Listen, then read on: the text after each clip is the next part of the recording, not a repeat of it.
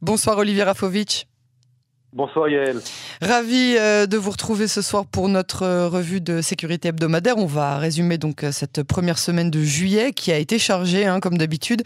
On commence tout de suite avec cette attaque de drone du Hezbollah. Aujourd'hui, le ministre de la Défense Benny Gantz annonce, sans grande surprise non plus, que l'origine de ces drones, eh bien, c'est l'Iran. Écoutez, c'est une attaque, pas tout à fait au sens de l'attaque proprement dit, mais c'est une une tentative en fait de survoler certainement pour des buts euh, opérationnels, terrorisme, euh, renseignement de l'ennemi, c'est du Hezbollah.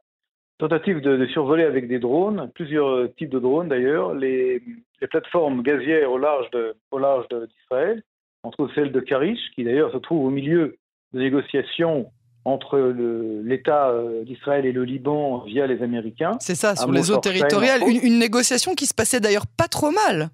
Il se passe même toujours très bien.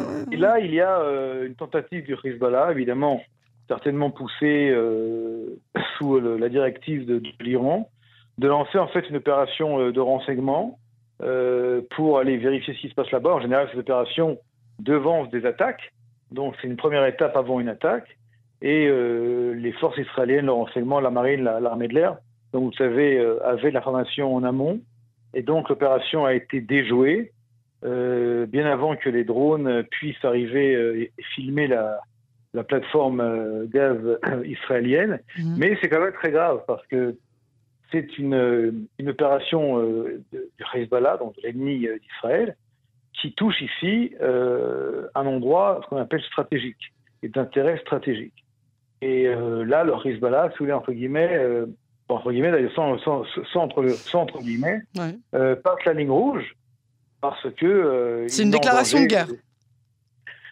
C'est pas non plus une déclaration de guerre, on va être euh, intelligent dans la réponse, mais c'est un acte euh, extrêmement offensif qui a été donc un échec, heureusement d'ailleurs, grâce à Israël, grâce à l'armée israélienne dans tous ces domaines, et qui met le Hezbollah face à ses responsabilités. D'ailleurs, le ministre des Affaires étrangères libanais a critiqué violemment le Hezbollah en disant qu'il mettait en danger ici la sécurité de l'État libanais. Mais ce qui est très grave, c'est que nous sommes en juillet. Je rappelle que la guerre du Liban 2 a commencé le 12 juillet. Donc le mois de juillet est toujours un, calendrier sensible mhm. dans les relations entre Hezbollah et l'État d'Israël, comme si quelquefois le Hezbollah voulait de nouveau, euh, je dirais, ranimer ou raviver euh, le conflit avec, avec, avec Israël. Donc un dossier qu'il faut être, euh, qu'il faut suivre avec beaucoup, beaucoup d'intérêt, beaucoup de prudence. Et si vous me parlez ensuite de la visite de M. Lapide, je pourrais continuer vous dire ce qu'il en était avec euh, M. Macron à ce sujet-là. Alors, euh, allons-y gaiement. Hein. Euh, Yair Lapide, le Premier ministre, se rend à Paris il y a deux jours pour sa première visite officielle. Il y rencontre son ami Emmanuel Macron et fait une fois de plus passer le message urgentissime du problème iranien. alors, quelles sont selon vous les conséquences diplomatiques, mais surtout stratégiques de cette visite? Alors écoutez, on ne va pas non plus être naïf ni euh, dans l'euphorie euh, d'une rencontre entre deux hommes politiques qui se connaissent et qui, qui, s'apprécient beaucoup, avant même que, que Lapide devienne Premier ministre d'Israël. Mais euh, c'est vrai que les relations entre personnes jouent un rôle important dans les relations diplomatiques, politiques entre les États. Et c'est vrai que c'est mieux que les deux hommes s'apprécient plutôt qu'ils ne s'apprécient pas. Vrai. Maintenant, a été évoqué durant cette rencontre, parce que nous savons et d'après un peu ce qui a fuité, le dossier iranien sur le nucléaire, mais également euh, sur le terrorisme, le dossier euh, du Hezbollah et le dossier palestinien tout de même. Sur le dossier iranien, il faut savoir que la France, comme les Européens, sont à l'affût euh, de pétrole et de gaz surtout pour remplacer le gaz et le pétrole russe. Et ils cherchent dans tous les endroits, même les plus, étranges, là où hier il y avait des, des sanctions ou des, problématique de, de, lien euh, du pétrole et du gaz à la place du pétrole et du gaz russe. Donc, un accord avec l'Iran serait bienvenu pour l'Europe aujourd'hui qui approche de, l'automne puis de l'hiver. Et si la guerre continue entre l'Ukraine et la Russie, ce qui est pour le cas, ce qui semble être le cas actuellement, et si les sanctions continuent, et si le gaz ne coule plus euh, ou n'arrive plus euh, dans les oléoducs de Russie vers l'Europe et la France en particulier, il faudra du gaz d'autre part. Et donc le gaz euh, ukrainien, euh, pardon, le gaz iranien pourrait être une bonne solution. Mais en échange, les Iraniens voudraient un accord, un accord sur le nucléaire. Et là, divergent les visions israéliennes et les visions européennes entre françaises par rapport à un accord. Israël ne veut pas d'accord qui soit bâclé, ne veut pas d'accord qui donne à l'Iran le droit. Israël ne veut pas d'accord du tout ou ne veut pas d'accord bâclé? C'est quoi la nuance? Alors aujourd'hui, c'est plus nuancé qu'auparavant. À l'époque, euh, nous disions, et nous disions dans toutes les, sphères, qu'elles soient politiques ou militaires, que tout accord, quel qu'il soit, avec l'Iran est un mauvais accord parce que l'Iran va utiliser cet accord à des fins de ruse pour, en fin de compte, obtenir l'arme nucléaire. Aujourd'hui, l'Iran est très proche de l'arme nucléaire. Un accord pourrait peut-être, peut-être, freiner, en tout cas donner encore un peu de contrôle à cet Iran euh, des mollahs, des ayatollahs, qui est un régime voyou. Les Européens essaient encore une fois, et la France aussi, de freiner ce programme nucléaire, mais la guerre entre l'Ukraine et la Russie a euh, transformé le jeu de cartes. Maintenant, euh, le problème, c'est comment les Européens vont se chauffer durant cet hiver. Comment euh, on va faire des frites à Bruxelles, des frites à Paris, avec quel gaz on va allumer les, chaudières, on va allumer les, comment dire, les, fours et les, euh, pour faire cuire tout ce qui doit être cuit. Et je vous dis ça avec un sourire, mais s'il n'y a pas de gaz, ça va être la, catastrophe. Ça va être la catastrophe. Et il faut du gaz. Et le gaz russe alimente 20% du, du, gaz français, mais là, il alimente presque 90% du gaz allemand et 100% du gaz tchèque et du gaz slovaque et d'autres pays euh, en Europe de l'Est. Donc, d'où va venir ce gaz? Et il peut venir de pays, entre guillemets, qui, pour l'instant, étaient en dehors du, scope, comme entre autres euh, l'Iran. Et là, Israël euh, comprend d'un côté l'intérêt économique de cette Europe qui commence à avoir peur de l'hiver qui arrive, même si c'est encore quelques mois, et ne veut pas non plus que cet arrivage de gaz de substitut donne à l'Iran des nouvelles, euh, une nouvelle virginité diplomatique et politique, et surtout le fait qu'elle revienne dans le giron des nations euh, dites euh, normales, dites sincères. Et donc, on n'a pas confiance en l'Iran, et pour l'instant, on est à peu près les seuls dans le monde à penser cette chose-là parce que les pays nous lâchent. Ou en tout cas à le dire haut et fort. Nous lâchent. À le dire tout. Hein, aucun État dit, vous avez raison, à part, à part les pays arabes les pays arabes de la région. Ah oui, c'est ça le paradoxe. Oui, c'est ça, effectivement. Les amis d'Israël dans le dossier iranien sont l'Arabie Saoudite, les Émirats Arabes Unis, Bahreïn, mhm. évidemment la Jordanie, évidemment euh, l'Égypte, le Maroc de loin. Voilà qui sont aujourd'hui les pays qui soutiennent la position israélienne face à une Iran nucléaire. Alors c'est marrant que vous parliez du Maroc. Il y a, il y a un petit plus. Hein. Le jour de cette visite euh, à l'Elysée a causé une sorte d'incident diplomatique entre la France et l'Algérie. Expliquez-nous. Alors, je ne sais pas s'il y a eu vraiment incident diplomatique, mais je pense qu'il y a eu quand même, on va dire, grincement de dents à Alger de la part du président algérien qui, euh, en cette journée donc magnifique où euh, Lapide est reçu par Macron à l'Élysée, en Algérie, il fête les 60 ans de l'indépendance de, l'Algérie.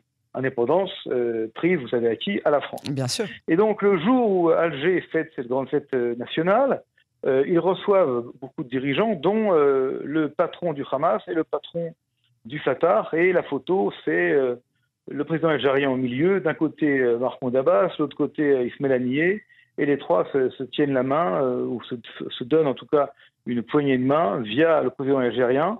La photo est relativement symbolique. Je ne pense mhm. pas que le Hamas est devenu ami ce jour-là du Fatah et vice-versa. Mais en tout cas, l'Algérie veut jouer le rôle d'intermédiaire dans le dossier palestinien. Et ce même jour-là, donc l'ancien euh, pays qui, euh, qui, a, qui, a, quitté l'Algérie donc en 62, n'est-ce pas euh, Eh bien reçoit, euh, reçoit hier Lapide, Premier ministre d'Israël.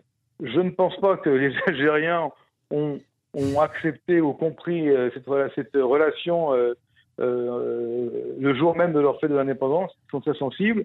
Ce qui est très étrange, par contre, c'est que les Algériens sont le pays le plus radical dans, le, dans le, Maghreb face à Israël dans une position euh, plus que le Maroc, évidemment, plus que la Tunisie, plus ah que euh, la Libye, plus que, plus que, que, l'Égypte. Et euh, malheureusement, cette position extrême radicale de, de l'Algérie a des répercussions également dans les populations, je dirais, d'origine algérienne, partout évidemment, mais certaines en, en France, qui souvent sont également assez dures, plus que dures d'ailleurs, face au dossier du conflit israélo-palestinien. Donc rien de nouveau à ce niveau-là, mais euh, deux capitales qui, une fête son indépendance et, et veut faire la paix entre Hamas et Fatah, et l'autre, capitale Paris, qui reçoit ce jour ensoleillé euh, hier Lapide. De vous à moi, je préférais la rencontre à Paris. On termine, Olivier, avec euh, la course euh, à l'état-major. Euh, quel va être l'impact de la crise politique sur le choix du prochain chef de l'état-major de Tsahal Et surtout, quels risquent d'être les conséquences sécuritaires sur Tsahal et plus largement bah, sur, sur tout Israël? Ah, Écoutez, il y a effectivement une implication absolument, puisque nous voyons que Benny Gantz, ministre de la Défense, absolument et assez rapidement décider de qui sera le prochain euh, chef d'état-major après euh, Aviv euh. Euh, il voudrait, sans aucune relation de cause à effet avec la tenue des élections du 1er novembre 2022, mais vu que l'opposition, c'est l'opposition, n'accepte pas, ne veulent pas, veulent éviter ce, choix en Pour vous, c'est un prétexte en insinuant, en insinuant, en fait, que ce choix sera un choix politique et non pas un choix professionnel, stricto sensu, qui va seulement et directement à l'intérêt sécurité de l'État d'Israël. Alors, c'est un peu dommage, de vous à moi, que le Likoud, puisqu'on parle du Likoud, implique Tzal directement et le chef d'état-major dans euh, le choix. Hein, ça serait formidable que, au moins, euh, pour l'intérêt moins là-dessus. Euh, il soit d'accord que le choix est le choix d'un homme et non pas d'un parti politique. Pour l'instant, Benny Gantz reste ferme sur ses positions. Il veut absolument que ce choix soit fait avant.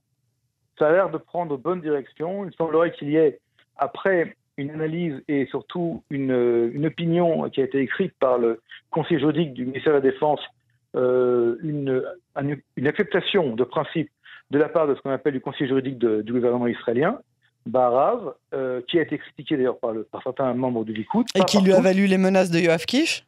Tout à fait, mais Netanyahu a dit que ce n'était pas son, sa volonté, donc là peut-être que ça va changer les choses. En tout cas, à l'heure où nous parlons, Tzal est au milieu, et ce n'est pas bien. Ce n'est pas, bien pour mm. Tzal, ce n'est pas bien pour euh, les programmes de, développement de l'armée, ni pour les, tout ce qui doit être fait face aux menaces, que les menaces ne s'arrêtent pas avant élection et après élection, elles continuent. Hein. L'ennemi euh, ne joue pas avec la carte politique israélienne ni la carte électorale.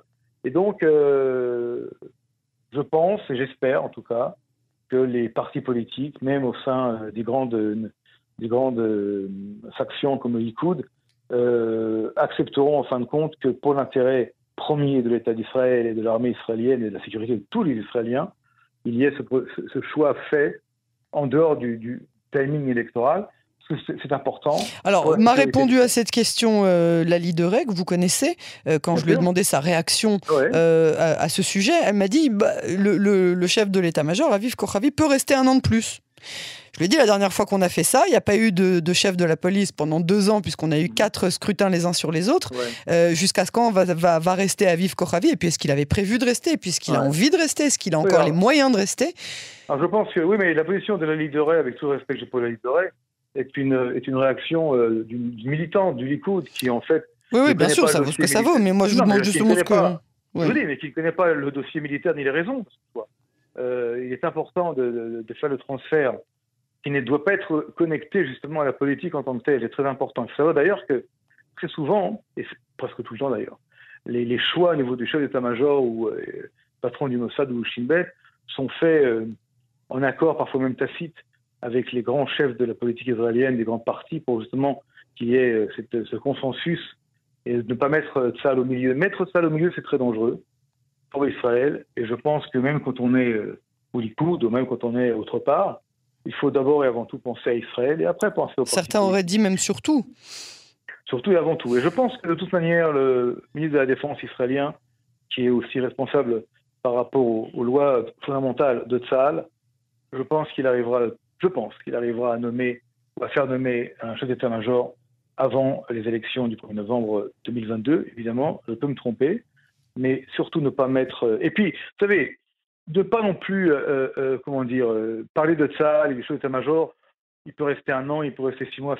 On a affaire ici à des gens qui, qui, qui, qui sont responsables de l'existence même de l'État d'Israël, de la vie et de la mort de, de, de citoyens et surtout de la vie et donc, euh, soyons quand même un petit peu. Laissons-les bosser. Laissons-les eux au moins euh, rester en dehors de tout ça.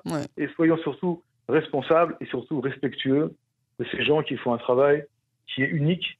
Et en fin de compte, dans la course, il en reste deux ou trois qui sont là devant euh, le, choix du, gouvernement israélien et laissons, euh, laissons faire ceux qui sont en charge de ce dossier. Olivier Rafovitch, merci beaucoup pour cette analyse sécuritaire. On vous retrouve la semaine prochaine sur Canon Français. Merci, à très bientôt.